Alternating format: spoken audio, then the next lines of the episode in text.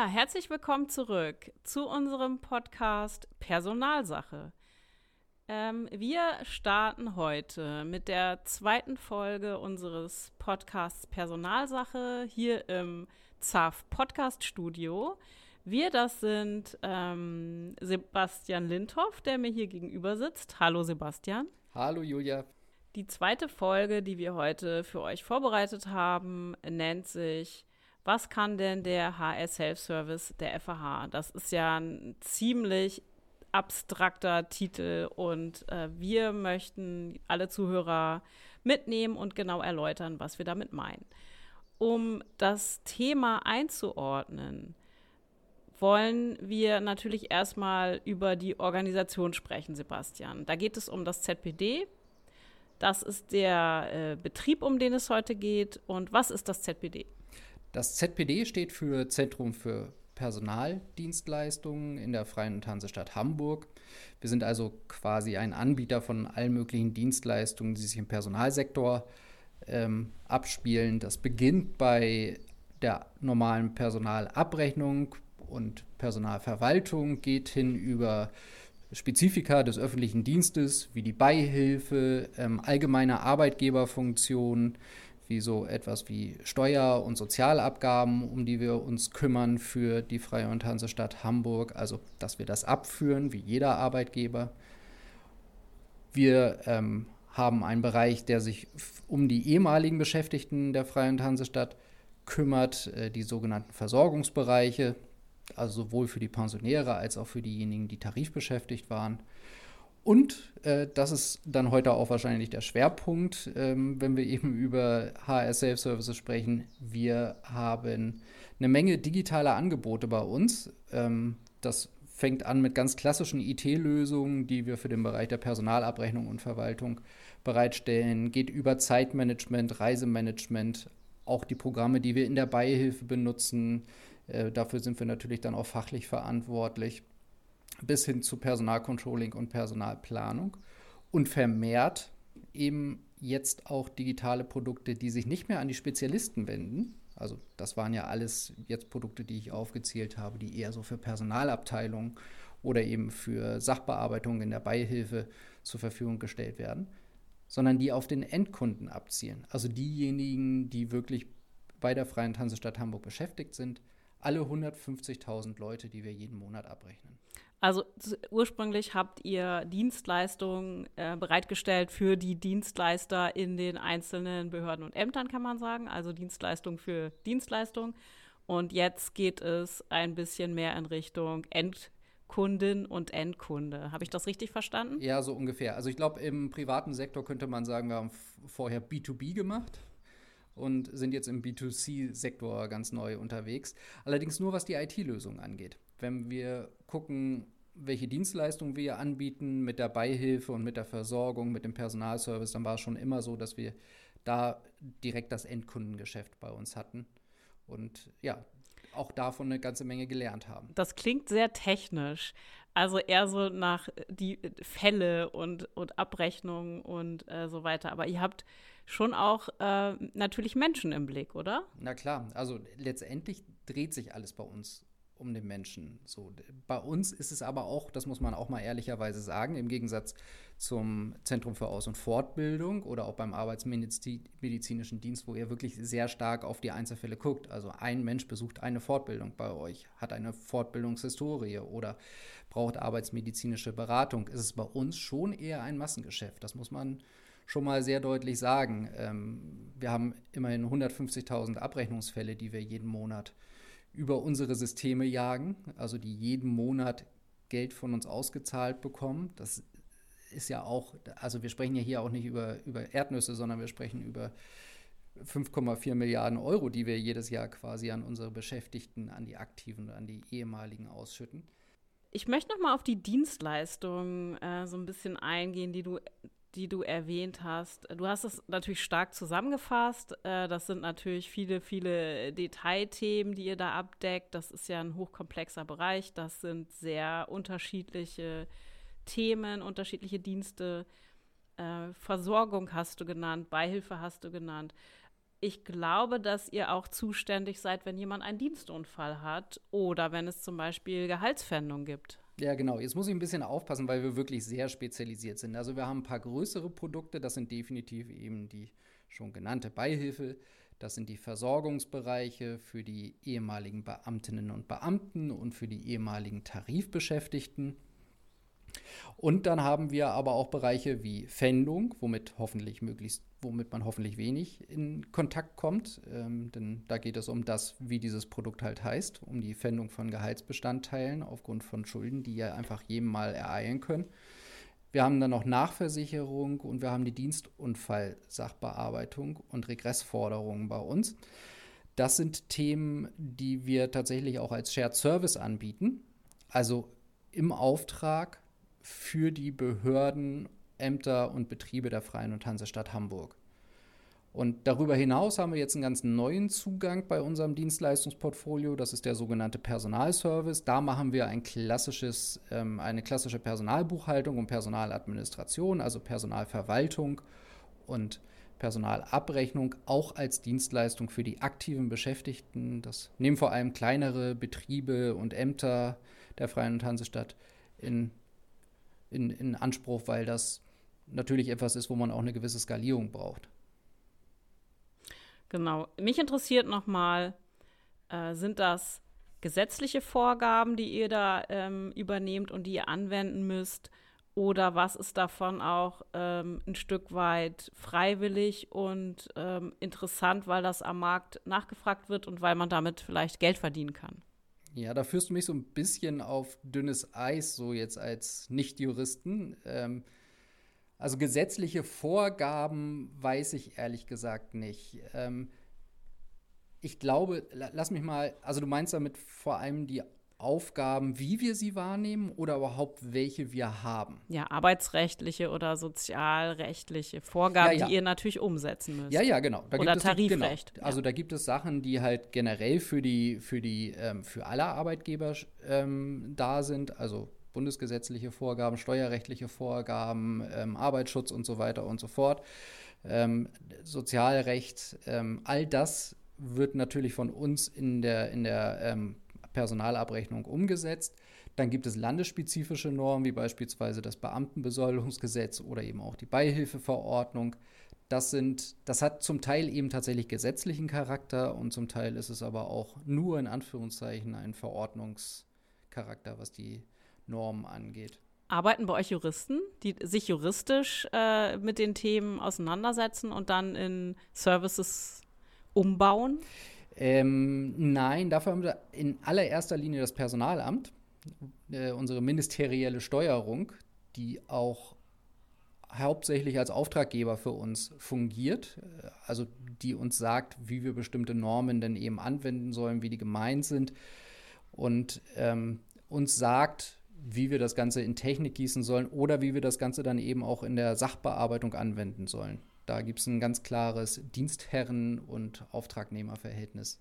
Aber dann habt ihr wunderbar ausgebildete Verwaltungsbeamtinnen und Beamte, die das dann genau, tun können. Genau, die juristische Grundausbildung bei uns ist super. Also das ist auch die, uns auch so ein bisschen ein Problem manchmal, weil wir ähm, so eine gute Grundausbildung haben, dass uns die Kolleginnen und Kollegen, die wir bei uns ausbilden, also die vom ZAF erstmal das Grundrüstzeug bekommen, um überhaupt starten zu können. Die werden dann bei uns in den jeweiligen Spezialgebieten nochmal fortgebildet und sind dann so gut aber auch im Thema Rechtsmethodik drin, dass sie händeringend von anderen Bereichen sehr gerne abgeworben werden. Jetzt wollen wir unser Thema äh, ein bisschen beleuchten. Wir haben äh, das Thema genannt HR Self-Service. Um das zu verstehen, müssen wir noch mal eine kleine Schleife vorher drehen. Und zwar ist es ja ein Thema Personalservice oder Dienstleistungsangebote zu digitalisieren. So, jetzt ähm, wollen wir noch mal einmal kurz über äh, Digitalisierung sprechen. Warum digitalisiert ihr bestimmte Services und Produkte? Warum ist das wichtig? Und könnte man nicht auch sagen, meine Güte, äh, lass es doch mal sein, äh, muss jetzt eigentlich alles digitalisiert werden. Selbst mein ähm, persönlicher Zugang zu einer, weiß ich nicht, zu einer persönlichen Personal, Zu einer Bezügemitteilung. Zu einer Bezügemitteilung. Will ich die nicht eigentlich nur in Papier haben und dann kann ich sie abheften und dann ist sie maximal datengeschützt?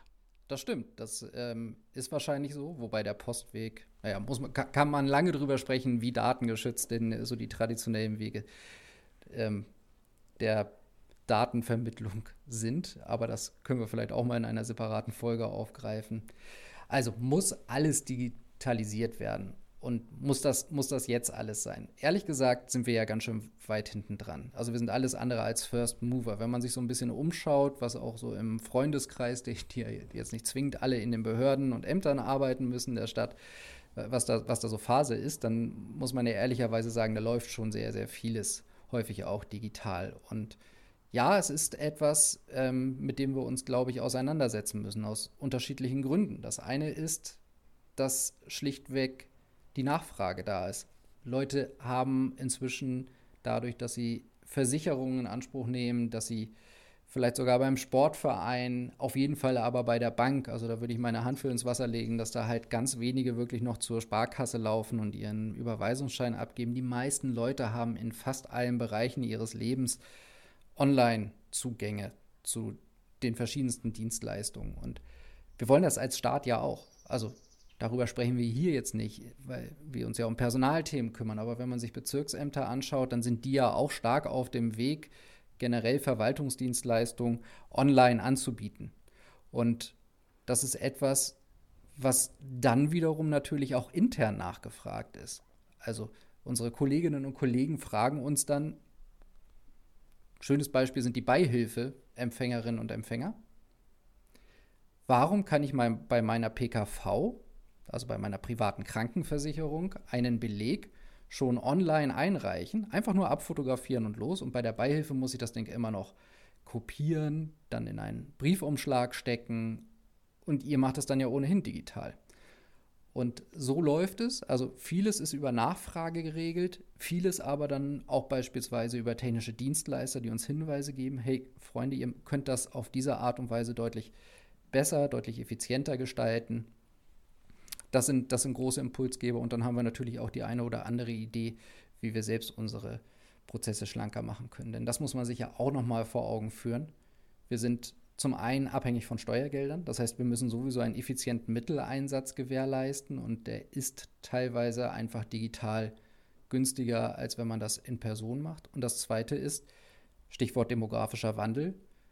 Wir haben teilweise echt Schwierigkeiten, die Stellen, die wir bei uns haben, nachzubesetzen und die Spezialisten in diesen auch teilweise sehr spezifischen Themen, in denen wir unterwegs sind, entsprechend auszubilden und dann auch lange an uns zu binden, weil die sind dann auch woanders nachgefragt. Und da ist Automatisierung, Digitalisierung definitiv ein Weg, um da auch dann vorzubeugen. Also der Weg heißt, wenn man das zuspitzt, Personal ausbilden und binden ist teurer als die Digitalisierung. Das weiß ich. Also am Ende des Tages ist es ja sowohl ein, kriegt man das Personal überhaupt? Also das ist ja die Frage 1.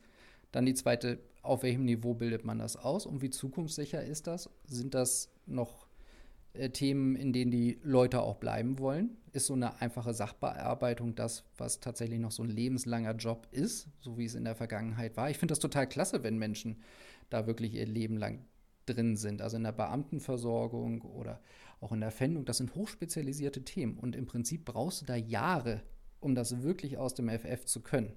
Und wenn wir da unseren neuen Kolleginnen und Kollegen technische Werkzeuge an die Hand geben können, damit sie schneller in die Themen reinkommen, aber trotzdem dann auch noch eine berufliche Mobilität vor sich haben, da nicht 20 Jahre lang in dem Job bleiben müssen, damit sich das für uns rentiert. Daraus wird dann, glaube ich, eine komplette Geschichte.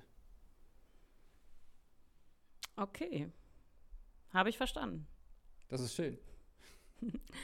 Dann erzähl uns doch mal bitte, was hat es sich denn nun mit dem HR Self-Service auf sich? Was ist das und wozu, wozu brauche ich das?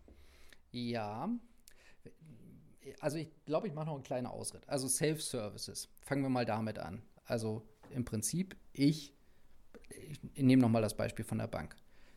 Ich habe einen Bankaccount, so, den habe ich seit ich, keine Ahnung, 12 bin, hatte früher mein Sparbuch, mit 18 ist dann irgendwann das Girokonto dazugekommen.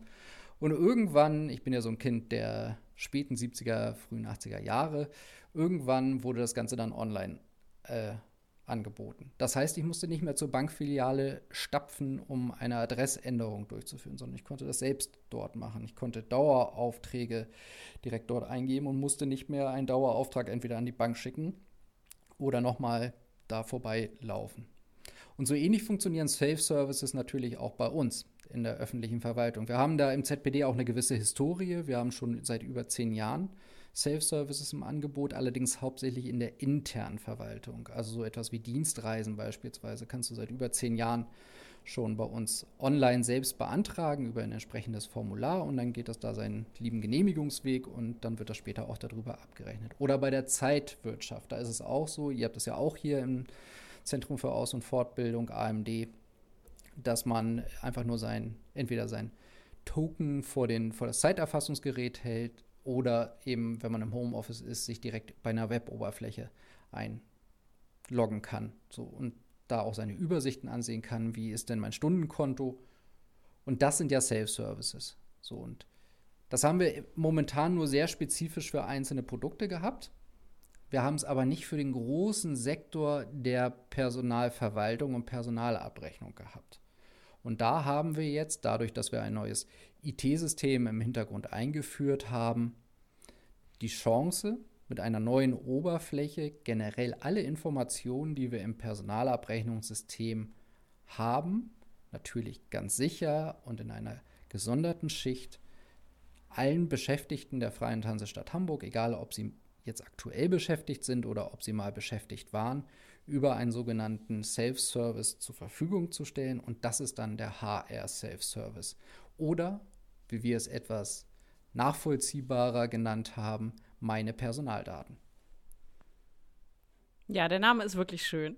Genau, darunter kann man sich viel mehr vorstellen, glaube ich, als unter HR Self-Service. Absolut, genau. Wollt ihr es umbenennen? Also eigentlich ist der Name viel sprechender.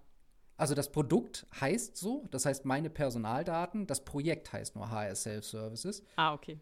So, und ist natürlich auch ein Überbegriff für, für eine ganze mhm. Produktfamilie und da müssen wir gucken, wie wir das dann auch, hat ja auch Vermarktungs- Gesichtspunkte. Also es, ich stelle mir das so vor, dass das das Dach ist für ganz viele Angebote, die da drunter hängen, die dann äh, darunter äh, abgebildet werden können und die ich dann nutzen kann. Genau so ist das. Also im Prinzip hat es, hat es da auch zwei Evolutionsschritte vor sich. Ähm, oder also ganz viele Evolutionsschritte, die sich aber in zwei große Phasen, glaube ich, unterteilen lassen. Das eine ist, mit den HR Self-Services sind wir ja ganz am Anfang. Das ist momentan nutzbar für das Personalamt inklusive eben unserer beiden Landesbetriebe und ansonsten haben wir es jetzt freigeschaltet für die Versorgungsempfänger. Die können da jetzt genau eine Dienstleistung in Anspruch nehmen und das ist das Einsehen der Bezügemitteilung oder Versorgungsmitteilung für die Versorgungsempfänger. Also das, was sie an Geld überwiesen bekommen und so weiter und so fort. Und die ähm, Lohnsteuerjahresbescheinigung wird auch darüber zur Verfügung gestellt. Perspektivisch wollen wir aber natürlich nicht nur sämtliche Bescheinigungen darüber zur Verfügung stellen, sondern wir wollen auch das Ganze bidirektional aufbauen. Also, dass wir auch die Möglichkeit bieten, dass du, liebe Julia, wenn du sagst, hm, ich hätte eigentlich mal Bock, Teilzeit zu arbeiten, meinen Arbeitszeitanteil äh, zu reduzieren. Oder, keine Ahnung, du möchtest ein Sabbatical beantragen. Oder du möchtest Telearbeit offiziell beantragen. Das über diese Oberfläche, über meine Personaldaten anzustoßen. Und also da haben wir noch so einen kleinen Zwischenschritt davor, dass wir zumindest solche Sachen, wie ich das eben bei der Bank skizziert habe, dass du nicht mehr zu deiner Personalabteilung einen Antrag per Papier schicken musst, wenn sich deine Bankverbindung ändert oder du umgezogen bist, sondern dass du das selbst direkt machen kannst. Also es gibt dann auch so etwas wie eine Kommunikation tatsächlich und das geht dann auch in beide Richtungen. Das soll dann in beide Richtungen gehen. Das ist dann auch wirklich Teil dieses kompletten ersten Evolutionsprozesses, den ich eben angesprochen hatte. Und dann gibt es eben noch den zweiten Schritt. Wir haben, das hatte ich ja gesagt, schon diverse andere Self-Services. Wir haben neben dem Zeitmanagement und dem Reisemanagement, was ich eben schon angesprochen habe, auch für die Beihilfe einen Self-Service und auch eine separate App. Und da muss man schon auch mal, nochmal darüber nachdenken, wie viele Apps wollen wir denn unseren Kolleginnen und Kollegen hier in der Stadt zumuten. Also macht das Sinn, das unter Umständen auch zu bündeln in einem Angebot, wo man die ganzen Sachen drüber laufen kann. Und das ist etwas, was wir in einem zweiten Schritt oder in einer zweiten Phase mit Sicherheit nochmal im Blick nehmen möchten. Das ist aber dann auch etwas, was schon noch ein paar Jahre Zeit hat, ehrlicherweise. Sag mal, mich würde interessieren, ähm, Versorgungsempfängerinnen und Versorgungsempfänger. Das sind ja oft Menschen älteren Alters und die sind jetzt freigeschaltet, hast du gesagt. Wie viele Leute nutzen das und wie viel ähm, Rückmeldung habt ihr für Unterstützungsbedarfe? Äh, das ist ein, gut, ist ein gutes Thema. Wir sprechen jetzt über meine Personaldaten. Ne? Ja, genau. Genau, da haben wir ungefähr eine Anmeldequote von irgendwas um die 5%, wenn ich das richtig im Kopf habe. Jetzt muss ich mal kurz Kopf Das sind rechnen. die Early Birds. Das sind die Early Birds oder die Silver Surfer. Das ist ja auch ein äh, gängiger Ausdruck für Ältere, die sich gut im Internet und mit technischen Sachen auskennen. Ähm, wir haben es aber auch noch nicht richtig stark beworben. Wir haben mal einen, einen Hinweis auf einer Bezügemitteilung gemacht. Ich glaube, da ist noch deutlich Luft nach oben. Also ich glaube, knapp 3500 User haben wir momentan über diesen Weg. Und ja, der ist tatsächlich auch nicht so ganz ohne, weil natürlich auch meine Personaldaten etwas sind, was geschützt werden will. So der Registrierungsprozess, gerade für Leute, die über das Internet sich einloggen, ist auch etwas, da muss man sich erstmal bei hamburg.de ein Bürgerkonto freischalten und kann über dieses Bürgerkonto dann auch auf seine Personaldaten zugreifen. Das ist schon leistbar. Wir haben natürlich versucht, diesen Spagat zwischen Sicherheit auf der einen Seite und Usability, Benutzerfreundlichkeit auf der anderen Seite so gut wie möglich auszutarieren, aber es ist schon für den einen oder anderen schwierig. Unser Service-Level ist jetzt noch nicht so hochgefahren, dass ich sagen würde, wir können das wir können das richtig erfassen, so wie, wie viele Rückfragen wir haben. Es hält sich noch in Grenzen. Wir kriegen das mit ein, zwei Personen ganz gut gewuppt. Wahrscheinlich sind es aber auch diejenigen, die technikaffin sind, die Lust auf sowas haben und die sich, die, die sich für sowas interessieren, nehme ich an. Davon ist ganz stark auszugehen. Also es gibt ähm, ja, also das, das, muss die Motivation sein. Also das Angebot ist ja jetzt noch nicht so mit der Bezügemitteilung und der Jahressteuerbescheinigung, dass man sagt, okay, das muss ich unbedingt machen, sondern das sind halt wirklich Leute, die Bock haben auf Technik. Ja, ja, da hast du recht. Ich äh, bin jemand, der sehr technikaffin ist. Ich mag das. Ich probiere sowas auch immer gerne aus und bin immer dabei, äh, die, mich zu melden, wenn die Frage ist, wer hat Lust. Äh, manchmal kommt es mir aber dann doch so vor, dass das ja auch eine Verlagerung ist von Ressourcen. Also das ist ja das typische IKEA-Modell.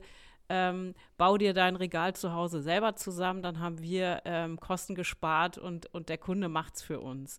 Ähm, so ein bisschen komme ich mir natürlich vor, auch wenn ich bei Rewe meine ganzen Sachen selber scannen soll und so. Also ihr verlagert natürlich äh, Aufgaben an die Beschäftigten. Und wo kaufst du deine Möbel? Äh, verschieden, variabel. Je nach Aussehen eigentlich.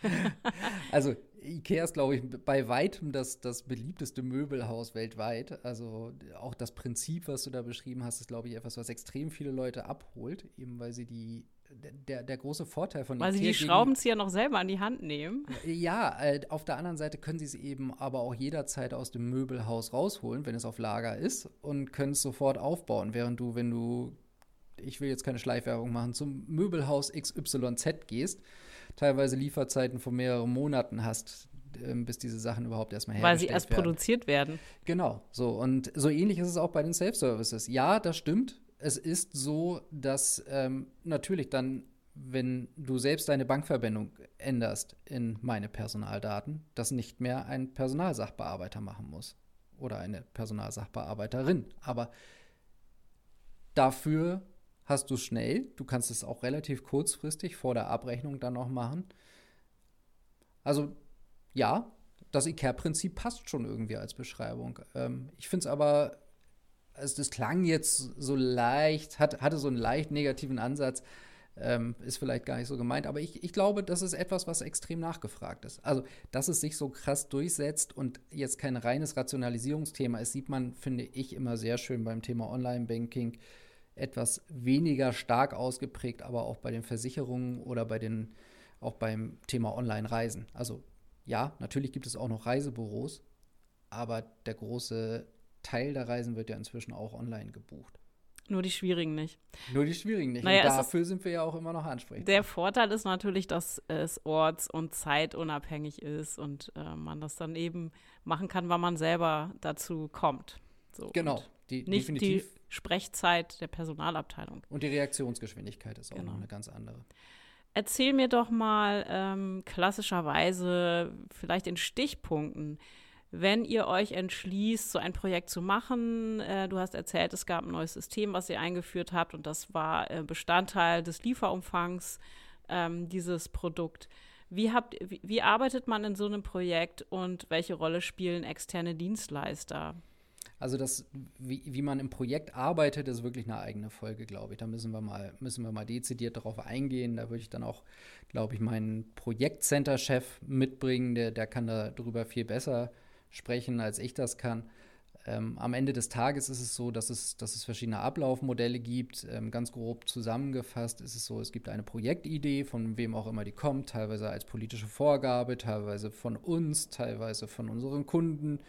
Die überlegen wir, ob wir sie machen können, machen eine grobe Machbarkeitsanalyse, gehen dann auf unseren Finanzier zu, die Finanzbehörde, die auf unseren Geldern hockt, fragen, ob wir dort Gelder bekommen, um diese Software einzuführen. Und dann haben wir eine Projektphase, in der sich je nach Komplexität des Projektes mehrere Personen oder auch nur eine Person für einige Monate bis einige Jahre mit dieser Idee beschäftigen und das dann versuchen auf die Gleise zu stellen. Dienstleister, das war ja deine zweite, war ja der zweite Teil der Frage, spielen dabei eine ganz wichtige Rolle. Ähm, wir haben einen Haus- und Hofdienstleister für IT-Geschichten in der Freien Hansestadt Hamburg. Das ist die Firma Dataport, die auch eine Ausgründung im Prinzip der Freien Hansestadt mit ein paar anderen Ländern ist.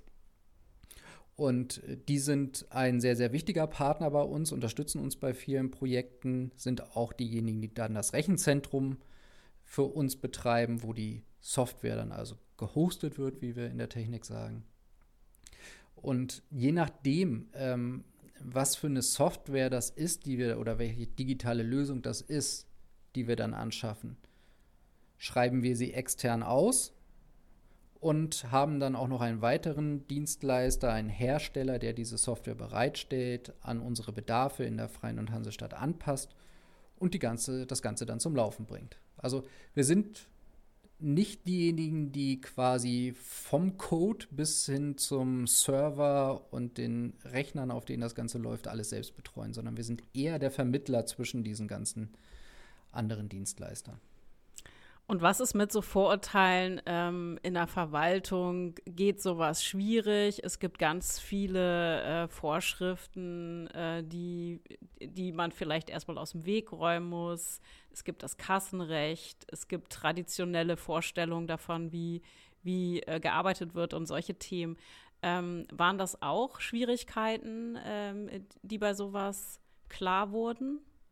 Ich weiß nicht, ob es Schwierigkeiten sind oder ob das passt. Kulturelle das sind, Fragestellung. Ja, genau. Also Kultur passt, glaube ich, ziemlich gut in, in, in, diesen, in diesen Zusammenhang. Also natürlich sind wir kein Startup. Wir sind keine, keine 20-Mann-Klitsche, die äh, Sachen zusammenbrät, äh, in den App Store lädt, zwei Tage später und dann ähm, erstmal 100.000 registrierte Kunden hat, um dann zu merken, oh, das war Mist, was wir da programmiert haben. Das, so funktioniert es nicht. Also das, das, das können wir nicht machen. Das können wir weder den Nutzerinnen und Nutzern zumuten, noch können wir entsprechend äh, Gelder verheizen, weil wir kriegen das Geld nicht von, also wir kriegen das Geld von Privatleuten, aber es sind halt Steuerabgaben. Also das kann sich keiner aussuchen, ob er uns das Geld gibt oder nicht, sondern es sind Steuermittel, die wir da zur Verfügung gestellt bekommen.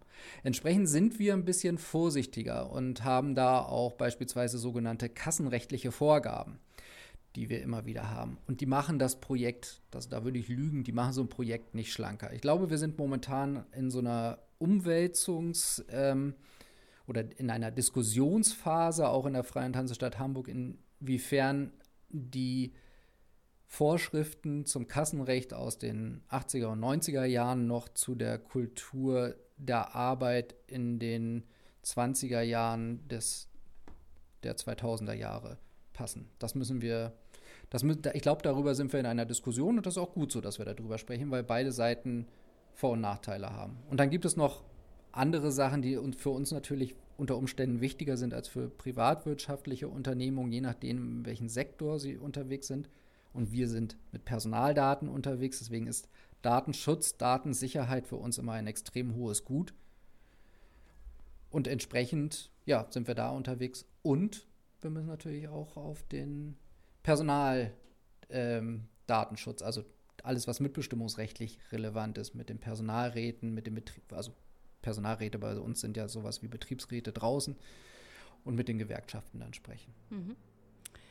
Ähm, ich bin ja immer davon ganz fest überzeugt, dass Hamburg in diesen Digitalisierungsprojekten als Bundesland ganz, ganz, ganz weit vorne ist. Äh, teilst du das und habt ihr Preise gewonnen?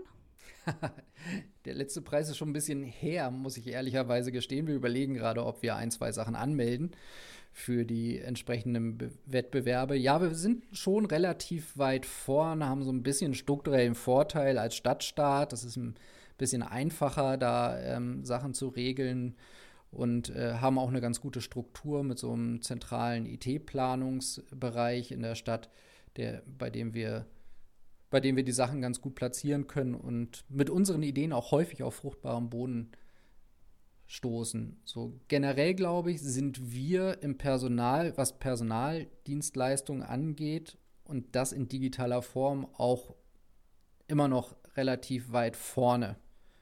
So Personalcontrolling hatten wir als eine der ersten so aufgebaut. Eine zentrale Personalabrechnung für alle aus einer Hand hatten wir mit als erste aufgebaut und jetzt auch mit den digitalen Lösungen, meine Personaldaten, der Beihilfe-App, sind wir vielleicht nicht immer auf Platz 1, aber zumindest immer eine Medaille kriegen wir.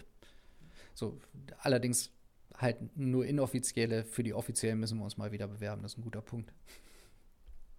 Hat ähm, die Pandemie irgendwelche Auswirkungen gehabt oder ist das, ist das Projektgeschäft unabhängig von solchen Einflüssen. Nee, das ist natürlich, also das hat schon, hat schon deutliche Auswirkungen. Also jetzt vielleicht nicht so stark wie im Schulbereich oder Fortbildungsbereich, sondern es ist ein bisschen anders, es wird alles ein bisschen komplizierter. Ähm, die, ähm, wir haben halt auch viele Eltern bei uns, die, die ähm, ihre Kinder jetzt über Homeschooling zu Hause haben, dadurch, dass wir einen hohen Homeoffice-Anteil haben.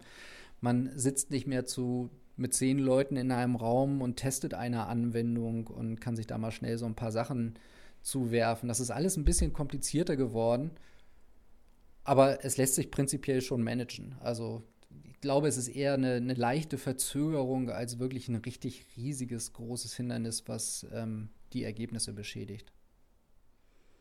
Okay.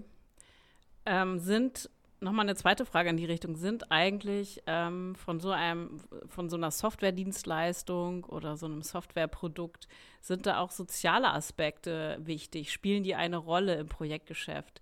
Ähm, ist es gut, wenn man die, ähm, die Namen immer englisch äh, ausspricht? Ähm, muss es immer Anglizismen geben, frage ich mich. Na, das ist jetzt ja der Projektname gewesen, habe ich gehört. Äh, wie ist es mit ähm, Gender-Aspekten, also gegenderte Handbücher und solche Themen. Achtet ihr da drauf? Und Barrierefreiheit würde mich auch noch mal interessieren.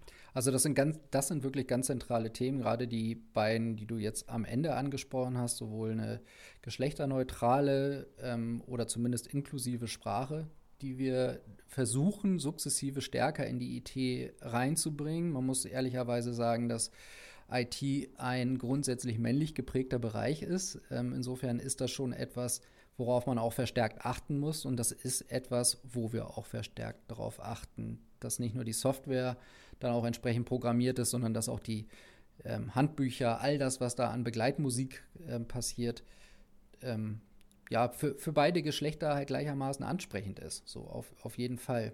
Ähm, und Barrierefreiheit ist definitiv etwas, was auch noch stärker in den Mittelpunkt rückt, jetzt sukzessive, ähm, ist ganz, ganz wichtig. Ich bin da an der Stelle immer so ein Stück weit, also ich, das Thema ist unglaublich wichtig.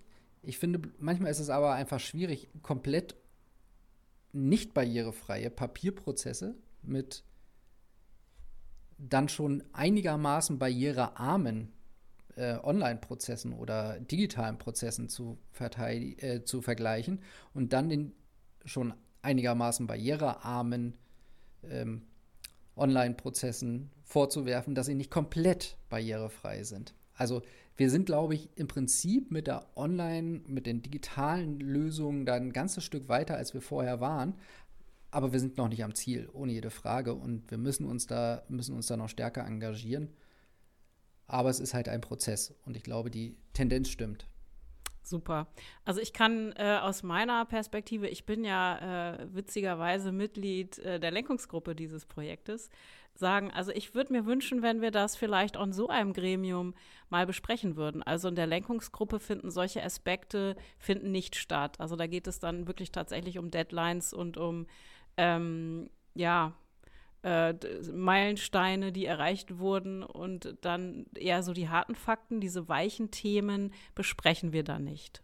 Nee, das stimmt, weil es halt vor allem eine fachkonzeptionelle Fa Frage ist und wir sprechen in Lenkungsgruppen vor allem über budgetäre Fragen, über Projektlenkungsaspekte und weniger über die fachliche Ausgestaltung. Dafür haben wir ja unsere Spezialistinnen und Spezialisten, die sich darum kümmern. Aber du hast recht, das kann man auf jeden Fall mal hinterfragen und damit reinnehmen und, und diesen, diesen Aspekt da aufbereiten lassen von der Projektleitung, zumindest als Berichtspunkt. Super Idee. Ich habe jetzt eine letzte Frage noch und möchte, oder hast du noch äh, den ein oder anderen Gedanken, die du vielleicht noch. Nee, schieß mal los, also mal gucken. Mich interessiert, wo stehen wir in fünf Jahren? Was hast du für eine Vision? Wo willst du die Personaldienstleistungen, die Angebote, die das ZPD macht, wie willst du die ähm, weiterentwickeln und wo denkst du, äh, werden wir in ein paar Jahren stehen? Wo werden wir da sein? Ja, also ich hatte, also ein bisschen angeschnitten hatten wir das Thema ja schon. Also aus meiner Sicht ist Digitalisierung kein Thema mehr, was man sich aussuchen kann, sondern wo wir aus unterschiedlichsten Gründen verpflichtet sind, das dem nachzukommen. Ähm, und insofern wird dieses Maß an Digitalisierung, was wir heute haben, in fünf Jahren wahrscheinlich wirklich aussehen wie Kinderschuhe, in denen wir im Jahr 2021 gesteckt haben. Also wir werden, wir werden deutlich weitergehende digitale ähm, Prozesse haben. Wir werden deutlich mehr über die vorhandenen Lösungen machen können. Wir werden wahrscheinlich auch mehr Lösungen anbieten können. Und ich glaube, die große Aufgabe wird es bis dahin sein, es sind zwei Aspekte, ähm, die, die ich da hervorheben möchte. Das eine ist, es eben besser benutzbar zu machen, stärker integrativ zu sein, vergleichbare Benutzererlebnisse in den unterschiedlichen Kontexten herzustellen. Also quasi, dass ein Antrag auf Beihilfe jetzt nicht komplett anders aussieht und in einer anderen Umgebung stattfindet als ein Antrag auf Teilzeitänderung. Und auf der anderen Seite eben dieses Thema der Sicherheit trotzdem nicht zu vernachlässigen und ähm, sichere und gleichzeitig aber auch benutzbare Lösungen anzubieten. Ich hoffe, da wird sich in den nächsten Jahren ein bisschen was tun. Ähm, auch da habe ich das Gefühl, dass die Diskussion gerade Fahrt aufnimmt, allerdings auch in beide Richtungen Fahrt aufnimmt. Insofern, das sind, glaube ich, die wichtigen Themen für die nächsten fünf Jahre. Ich glaube ja, wir werden so eine Art FAH-Verwaltungs-Facebook haben, unter der Oberfläche wir diese ganzen Dinge alle machen können. Okay, na, das weiß ich nicht. das müssen wir, das, das, das müssen wir mal gucken. Da sind schon verschiedene, also wäre, wäre total spannend. Ähm, ist schon ein paar Mal gescheitert, deswegen bin ich ein bisschen skeptisch, was das angeht. Ich kann das verstehen, was du sagst, dass wir äh, so eine Art ähm, Gleichheit herstellen und ähm, natürlich äh, das Ganze auch irgendwie ähm, weiterentwickelt werden muss. Wenn ich mir die Produkte E-Zeit und E-Reise angucke, wo du gesagt hast, die sind jetzt schon einige Jahre alt, dann sieht man denen das auch an. Also Exakt, die haben genau. eine Oberfläche, die würde man heute äh, als absolut nicht mehr ergonomisch äh, erträglich einstufen, glaube ich. Ja, so schlimm sind sie nicht. Nein, du hast recht, sie sind definitiv nicht mehr zeitgemäß. Also genau. ohne, ohne Frage. Ähm, ich habe noch mal eine andere Frage. Wenn wir alles digitalisieren ähm, und sagen, es findet alles digital statt, das ist ähm, die Plattform, die wir nutzen, wo bekommen wir dann als Mitarbeiter der Verwaltung unsere wie äh, leben wir da unsere haptischen Bedürfnisse aus? Was glaubst du, was müssen wir da den ähm, Beschäftigten anbieten? Was meinst du mit haptischen Bedürfnissen? Naja, man will ja vielleicht auch irgendwann doch noch mal ähm, was fühlen, sehen, anfassen, ähm, erleben. Ja. Und nicht nur permanent am Bildschirm sitzen. Ich glaube, dass, ja, das, das weiß ich nicht. Ähm, jetzt welche, also mir, mir, natürlich haben wir das soziale Miteinander nach wie vor. Also wie Homeoffice nach der Corona-Krise, in der wir uns momentan befinden, was, welchen Anteil das haben wird, das werden wir sehen. Du dachtest, dass ähm, wir das Abheften von ähm, Zetteln verlernen werden. Nicht verlernen. Also doch, vielleicht verlernen wir das auch tatsächlich irgendwann. Aber ich glaube, wir werden es nicht vermissen. Also solche repet repetitiven Arbeiten sind etwas, was in Zukunft wegfallen könnte. So und genau wir dann Zeit für andere Sachen haben. Für qualitativere Aspekte, also für beispielsweise äh, ein konzeptionelles Gespräch, für ähm, qualitative Arbeit, für ein tieferes Einsteigen in kreative in Texte, Arbeiten. Kreative Arbeiten, genau. Also ich glaube, dass also wenn das unter haptischen Bedürfnissen zusammengefasst werden würde, dann könnte das tatsächlich ein Stück weit in den Hintergrund treten gegenüber konzeptionell kreativen Prozessen. Mhm. Das ist meine, das ist schon meine Überzeugung. Und es wäre auch etwas, was aus meiner Sicht ein Gewinn ist für die Arbeit. Ich räume aber ein, dass es vielleicht den ein oder die andere Beschäftigte in der Freien Hansestadt Hamburg gibt, die auch tatsächlich diese haptischen Anteile vermissen werden. Okay, Vielen Dank. Ich fand das ein sehr interessantes Gespräch. hat Spaß gemacht, Julia. Fand ich auch. Es hat äh, nochmal ein paar andere Aspekte beleuchtet, die ähm, ich persönlich interessant finde. Und ähm, ja, ich danke dir, dass du das ähm, einfach mal so aus deiner Perspektive geschildert hast. Und äh, ich kann verraten, ich bin Early Bird Nutzer der, des Angebotes, meine Personaldaten. Ähm, mir gefällt es gut. Sehr schön. Bleib ein zufriedener Nutzer oder eine zufriedene Nutzerin vielmehr und gib uns Feedback, äh, wenn wir noch Sachen besser machen können. Darauf freuen wir uns. Vielen Dank für das Gespräch, Julia. Ja, danke fürs Zuhören und bis zum nächsten Mal.